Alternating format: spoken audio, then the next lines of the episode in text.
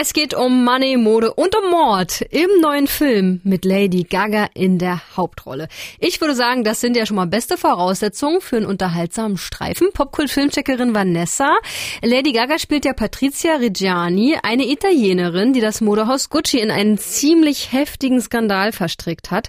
Um was geht's denn da genau? Das ist wirklich ziemlich filmreif. Patrizia Reggiani wurde in den 90ern zu 29 Jahren Gefängnis verurteilt, weil sie mhm. ihren Ex-Mann hat umbringen lassen. Oh und der war niemand Geringeres als der Firmenboss und Erbe vom Luxusmodelabel Gucci. Es war ein Name, dessen Klang so lieblich war, so verführerisch.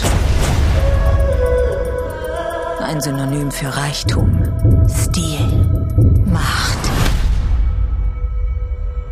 Aber der Name war auch ein Fluch.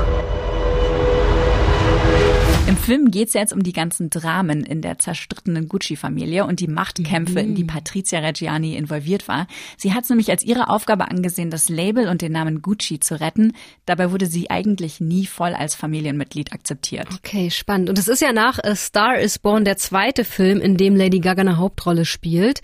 Damals hat sie alle begeistert. Wie äh, ist das dieses Mal? Ich finde sie absolut großartig besetzt. Interessanterweise spielt sie auch unter dem Namen Lady Gaga in dem Film mit, nicht unter ihrem echten Namen Stephanie Germanotta und ihre Rolle ist auch genauso campy und überzogen wie die Bühnenfigur Lady Gaga. Das passt also sehr gut.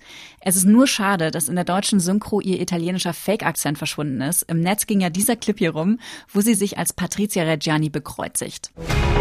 Can you keep a secret? Father, Son and House of Gucci. Das ist einfach so gut. Lady Gaga hat wirklich anderthalb Jahre mit diesem Akzent und in der Rolle von Patrizia Reggiani gelebt.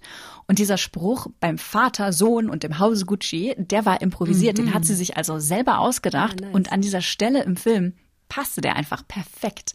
Leider kommt dieses überzogene, theatralische in der deutschen Sprachfassung gar nicht rüber. Okay. Im Deutschen wirkt der Film sehr nüchtern, obwohl er das im Original gar nicht ist. Aber immerhin scheint der Film ja eine richtige Kostümparty gewesen zu sein. Jared Leto hat sich total verwandelt für seine Rolle mit Glatze und Wampe. Der ist ja nicht wiederzuerkennen. Wirkt das denn jetzt albern oder funktioniert's?